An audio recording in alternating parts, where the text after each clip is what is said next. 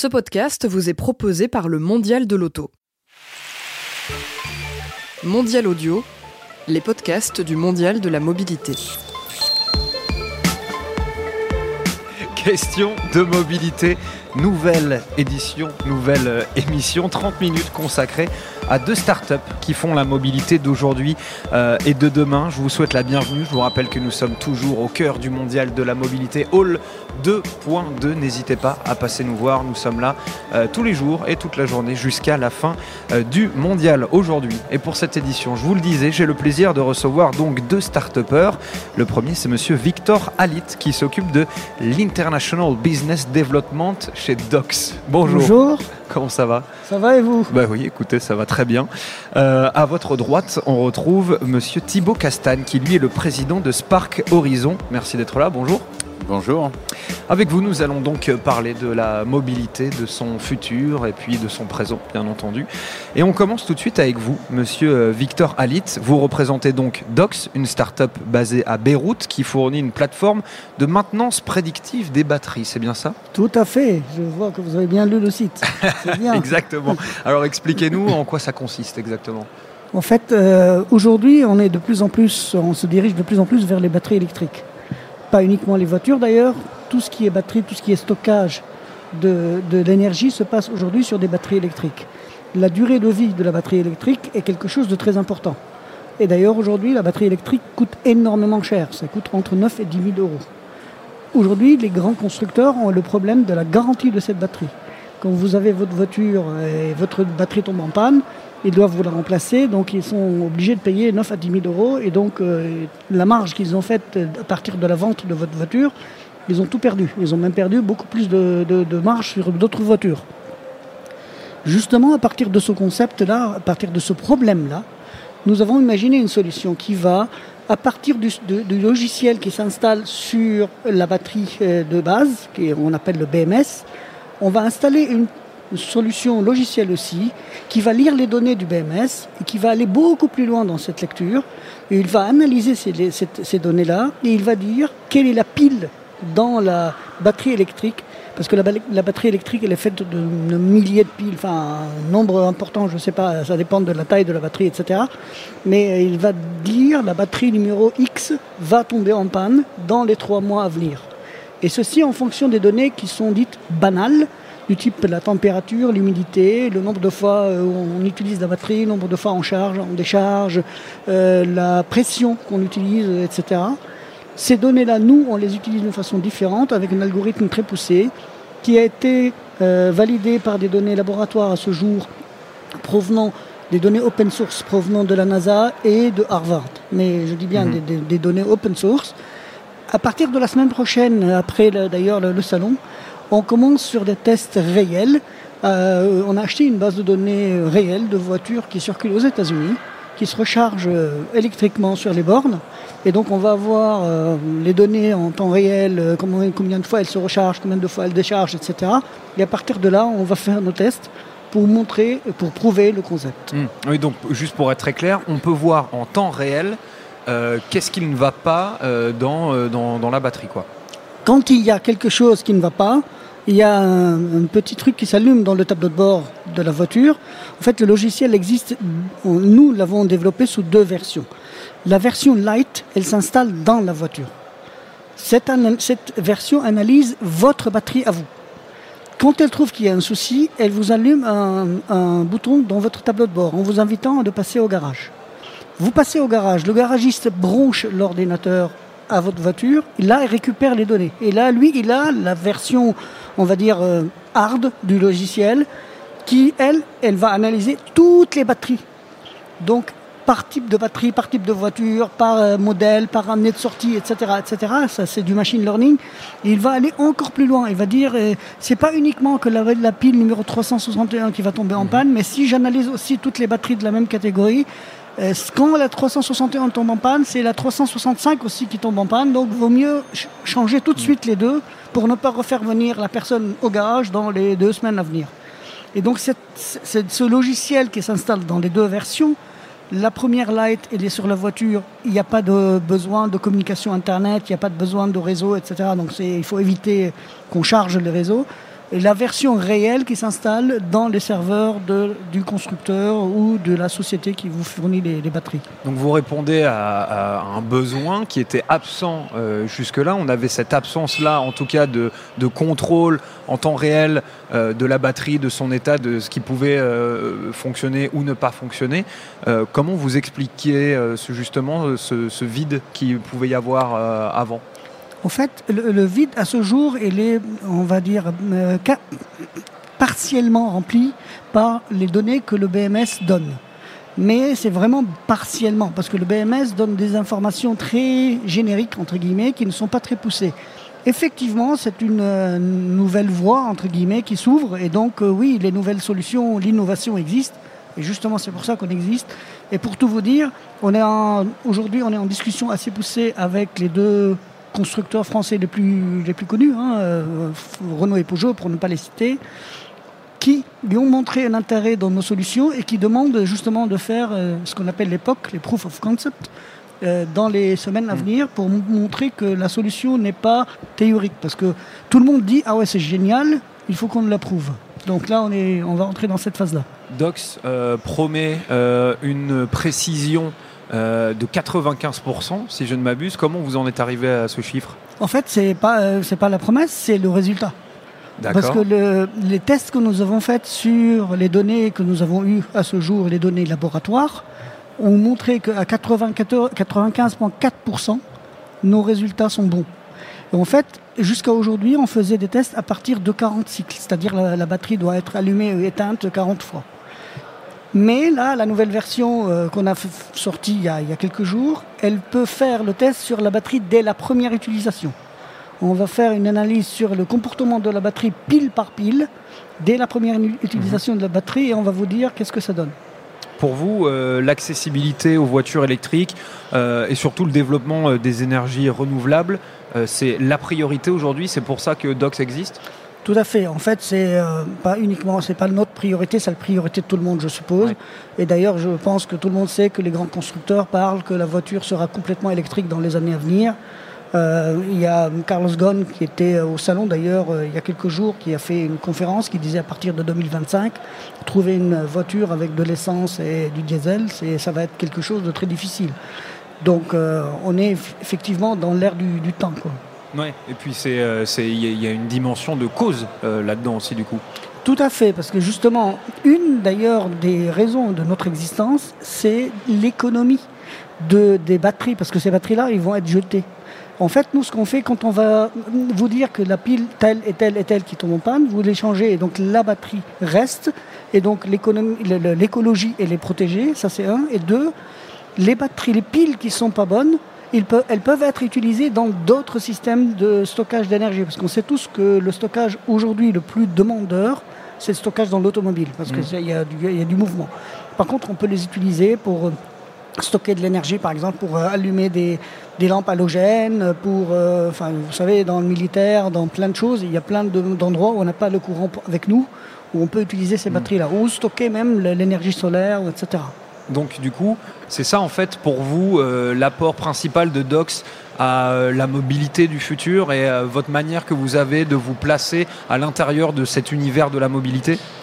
L'apport, je vais vous dire, je vais vous mettre dans une situation entre guillemets. Imaginez-vous, vous partez, euh, je ne sais pas, à Bordeaux par exemple, euh, passer un C'est week-end, un, un très bon exemple, Voilà. Bordeaux, très bien. et vous êtes sur l'autoroute dans votre voiture électrique et votre batterie électrique tombe en panne. Donc votre voiture tombe complètement en panne parce que c'est la batterie électrique. hein. Donc s'il fait très froid et vous êtes dans votre voiture, il n'y a rien qui peut réchauffer la voiture. Donc vous risquez de tomber malade. Ça c'est un. Deux, vous n'avez aucun moyen pour dire où vous êtes, sauf si votre téléphone il a encore de la batterie. Et si votre téléphone, comme on a assez souvent d'ailleurs, euh, on l'utilise très souvent et quand on arrive à un endroit, quand on en a besoin, c'est souvent on n'a plus de batterie. Là, vous êtes dans un gros problème. Notre solution va vous justement va vous permettre de ne pas tomber dans ce, dans ce problème-là et surtout de ne pas avoir aussi une très mauvaise image de votre constructeur parce que si vous tombez en panne sur l'auto- en pleine autoroute, je pense que vous n'allez pas avoir une très bonne image de votre voiture et vous n'allez pas parler de bien de votre voiture autour de vous.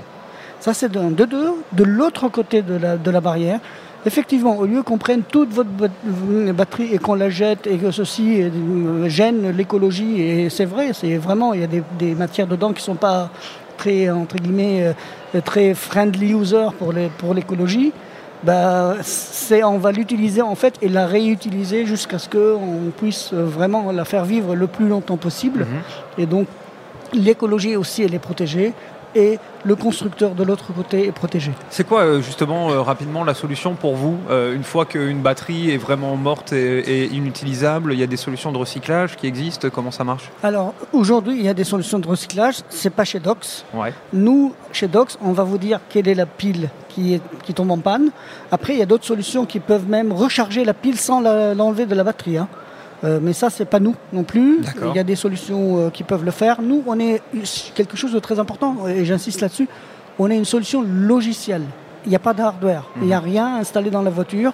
C'est uniquement le constructeur, quand il fait la voiture dès le début, il met ce logiciel là-dedans et c'est bon. Mais aujourd'hui, il y avait en fait surtout ce problème de euh, batterie qui euh, tombait en, en panne ou en rade avant euh, que en fait sa fin de vie soit arrivée. Et c'est aussi pour ça que Docs a été créé. Mais comment vous expliquez ça? C'est, enfin, on parle pas d'obsolescence programmée, mais on en est, on en est pas loin. Euh, En fait, je vais aussi donner un exemple euh, qui est- qui s'est produit il n'y a pas très longtemps, hein, avec les toutes petites piles de, de téléphones portables. Le Samsung qui est sorti il n'y a pas longtemps, qui a explosé, je ne sais pas si vous vous rappelez. euh, bien sûr. voilà, mais, C'était interdit dans les avions, tout etc. à fait. oui. Et, c'est- et à cause de la batterie. Donc même à ce jour, même les toutes petites batteries qui ont, sur lesquelles on a un peu de marge de manœuvre, aujourd'hui on a un peu de recul parce que les batteries de téléphone, il y a quand même, ça fait quelques années que ça existe. Même sur ces batteries-là, il n'y a pas encore assez de recul pour savoir quelle est la durée de vie exacte Mhm. de ces batteries-là.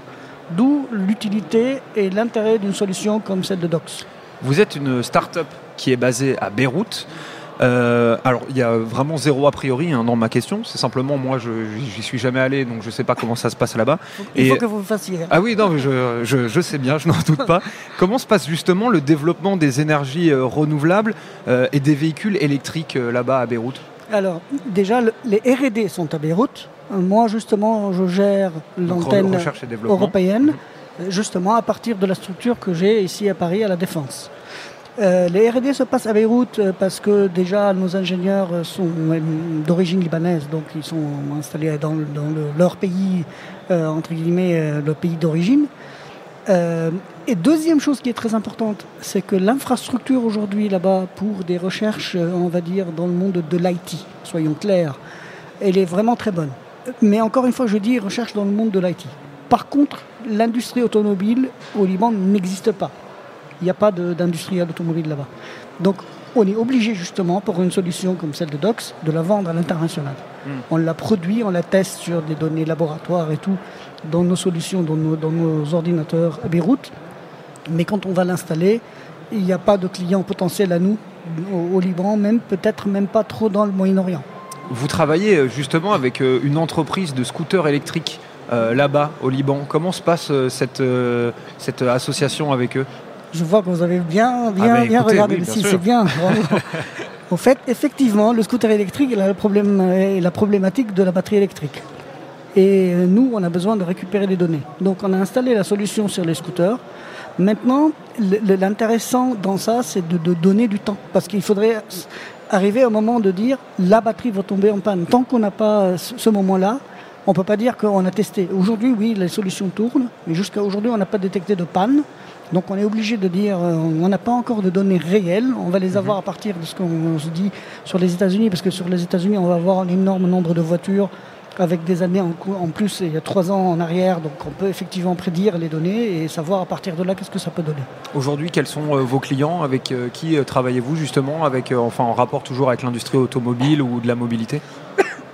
Alors, aujourd'hui, nous sommes en discussion assez avancée, comme je disais tout à l'heure, avec nos amis de Peugeot et Renault. Nos clients potentiels, je dis bien potentiels, sont ce, type de constructeurs, d'autres types de grands industriels comme Alstom, comme Engie, comme Total, avec qui aussi nous avons aussi des discussions. Euh, mais pour être honnête, les plus avancés sont les constructeurs automobiles, je pense, parce que c'est les, sont ceux qui sont le plus touchés pour le moment. Ça va être ça les futures euh, grandes échéances de Docs? 2019, il faudrait, euh, là, on va prouver le concept dans les, dans les semaines à venir. 2019, on signe les, les- les beaux contrats et on fêtera ça ensemble à Beyrouth. On va vous inviter à Bah, venir dans nos locaux à Beyrouth. tant que vous me payez l'avion, il n'y a, y Avec a aucun plaisir. problème. Avec plaisir. Merci on vous beaucoup. paye le champagne. Bon, ben, c'est magnifique.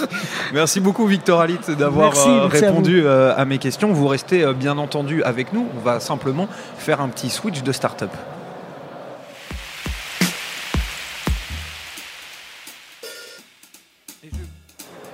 Et je vous le disais, on continue donc euh, cette euh, émission avec Thibaut Castagne. Euh, rebonjour. Rebonjour. Alors vous, vous travaillez pour euh, Spark Horizon, c'est bien ça? C'est ça, euh, Spark Horizon. Donc Spark Horizon qui est une, une start-up de mobilité électrique basée à Paris. Alors nous, en fait, on s'attaque à un problème euh, qui est le problème de l'anxiété de charge, c'est-à-dire euh, lié à l'autonomie du véhicule. C'est-à-dire aujourd'hui, euh, où est-ce que je vais pouvoir charger ma voiture, connaissant le le, chiffre qui, qui dit que deux tiers en fait, des Européens aujourd'hui n'ont pas accès à un parking privé. Donc la, recharge publique est essentielle. Et donc on a besoin effectivement d'un réseau dense de, de points de recharge publics euh, universels, donc c'est-à-dire où, toutes les voitures peuvent se charger euh, sur, ce, sur ces points de charge et qui soient euh, visibles et intégrés dans la vie des, des gens. Et, Non, non, allez-y, allez-y, pardon. et, à Spark Horizon, c'est vraiment ce que, ce que nous développons. Donc, on, travaille en fait euh, euh, à développer un réseau de recharge euh, public, sponsorisé en fait par des, partenariats marketing et, et des marques, donc qui souhaitent en fait à la fois délivrer un message à leur audience donc sur les bornes, mais aussi sponsoriser la transition énergétique. Ça répond à quel besoin aujourd'hui justement euh, Enfin, au besoin euh, qu'il n'y a pas assez de bornes électriques aujourd'hui euh, dans les villes? C'est, enfin, est-ce que vous avez des chiffres? C'est, il y en a combien Quel est l'état du, du marché aujourd'hui là-dessus? Ouais, alors aujourd'hui, on a une, autour de 15 000 bornes de- publiques en France. Donc, en fait, on a aussi le, je dirais, le problème de la poule et de l'œuf, à savoir euh, bah, qu'est-ce qui va venir en premier? Est-ce que c'est les bornes de recharge ou les voitures électriques? Pour un prospect, donc qui veut acheter une voiture, euh, ils vont regarder effectivement à la densité euh, des infrastructures de charge.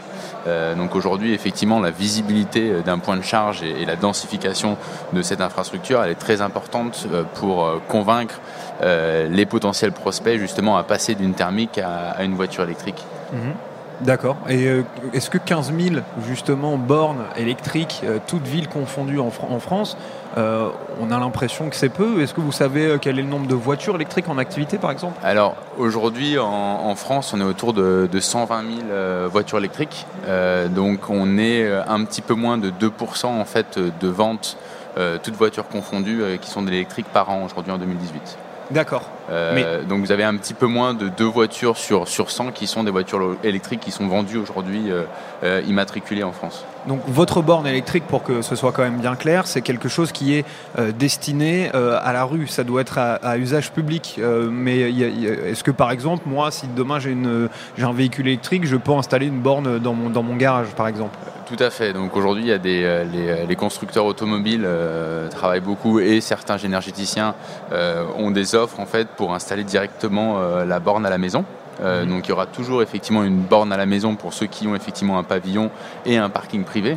Euh, donc c'est ça. Et connaissant aujourd'hui les taux d'urbanisation, euh, bah, ça, crée effectivement des, vrais problèmes à savoir quel est le, nombre de personnes qui vont vraiment avoir un accès privé ou qui vont effectivement être dans la rue et qui auront besoin effectivement d'une recharge publique dans la rue pour pouvoir recharger leur, euh, voiture à la fois euh, euh, bah, pendant la nuit mais aussi pendant la journée pendant qu'ils font leur, leurs activités quotidiennes ou hebdomadaires. Donc c'est-à-dire nous aujourd'hui on se place en fait sur tout ce qu'on appelle des points de destination où les gens vont passer du temps, donc c'est-à-dire dans les points de distribution, les supermarchés, les centres commerciaux, les parcs de loisirs, les gares, les aéroports, les points de fort trafic où on a besoin effectivement d'une charge pratique euh, universelle, plug and play, où les gens vont simplement pouvoir se charger. Et en l'occurrence, on travaille sur une charge sponsorisée, donc gratuite. Donc en fait, c'est les marques et le retailer, donc le supermarché, qui va payer pour votre charge. Donc vous allez aller au supermarché faire un acte de consommation et derrière vous allez avoir votre, votre supermarché préféré qui va payer cet acte de recharge. Aujourd'hui une recharge c'est 2 à 3 euros, donc c'est en fait assez équivalent au coupon ou voucher qu'on pourra vous donner de toute façon en étant un, client fidèle de ces, ces points de, distribution qui d'ailleurs aujourd'hui souffrent beaucoup de, l'e-commerce et qui ont besoin d'offrir un vrai service aux clients pour les ramener dans les points, je dirais, de business brick and mortar euh, pour qu'il y ait une vraie expérience client quand ils arrivent justement à la consommation euh, sur ces points euh, de distribution retail. C'est évident qu'on est dans une phase aujourd'hui de transition euh, euh, énergétique, écologique avec la mobilité. Euh, il y a la question, enfin, y a, on va avoir, on en parlera d'ailleurs ici sur ce plateau de Mobility as a Service, du MAS. mais surtout, moi, la question que j'ai envie de vous poser, c'est pour pouvoir déployer ces bornes, il faut aussi pouvoir déployer des places de parking, des places de stationnement disponibles.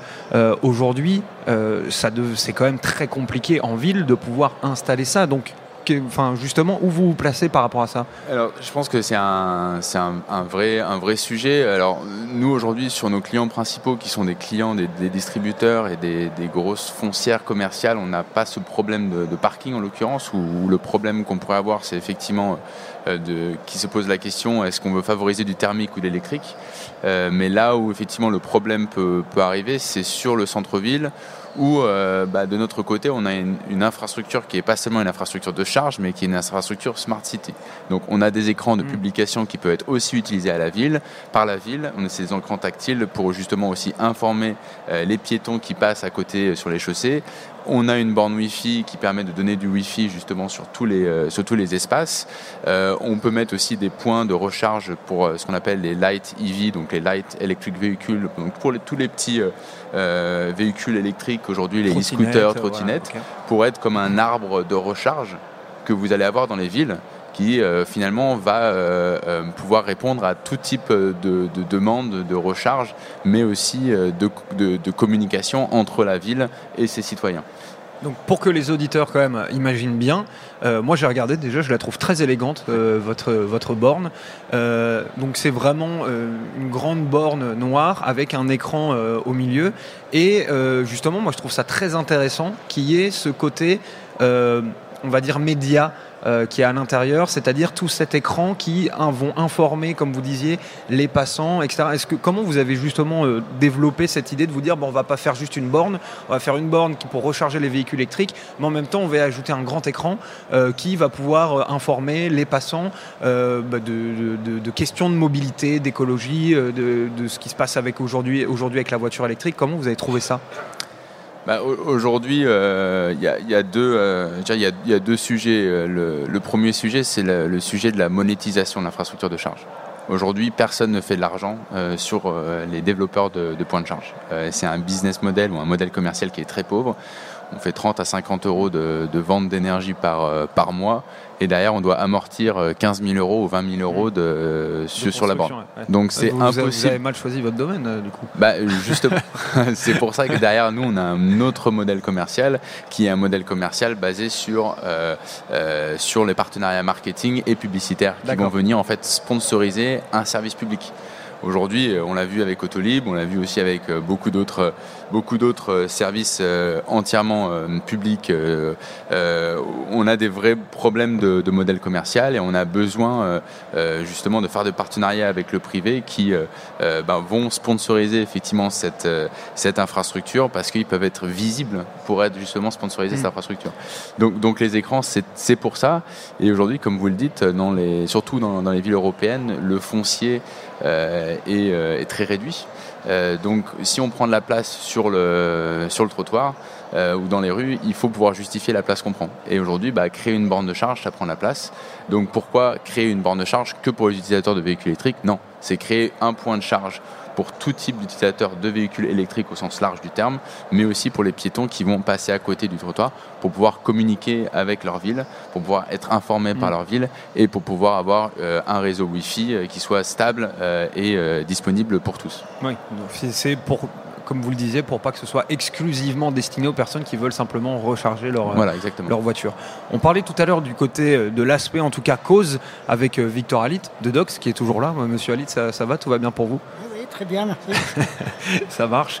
Euh, sur votre site, vous donnez des chiffres, euh, notamment concernant euh, la mortalité liée à la pollution de l'industrie automo- automobile. Donc, entre autres, vous donnez quelques chiffres, on va dire, assez sensationnels, mais vrais, hein, sur l'impact aujourd'hui négatif que peut avoir l'industrie automobile sur, nous, les humains, sur notre santé.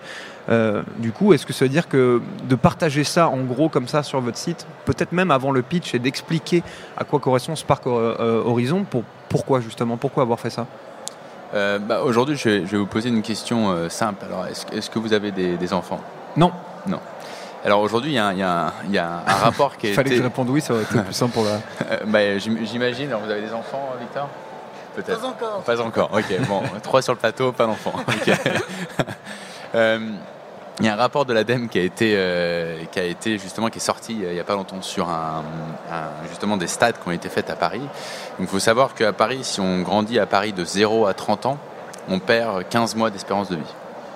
Donc Juste à cause de, de- des de la- particules fines, juste à cause pollution. de, de la pollution de l'air. Ouais. Donc c'est-à-dire que vous, vous êtes parent, vous, euh, vous élevez vos enfants de 0 à 20 ans justement à Paris, vous êtes responsable à leur 20e anniversaire qu'ils ont perdu un an de leur espérance de vie pratiquement. Donc derrière, c'est se poser des vraies questions sur, euh, bah, au final, l'acte citoyen euh, et aussi euh, justement la responsabilité aussi des entreprises privées, parce que c'est aussi ça, hein, les entreprises privées aujourd'hui. Euh, 85% euh, des Français pensent que les entreprises pri- privées euh, ont un acte euh, justement plus, plus important dans la création de l'avenir que les pouvoirs publics. Donc aujourd'hui, il y a vraiment une, politisation aussi de la communication des entreprises et de, leur acte justement pour, sponsoriser le, service public et pour agir justement pour, le bien des, citoyens. C'est incroyable ce chiffre, je je le, connaissais pas du tout.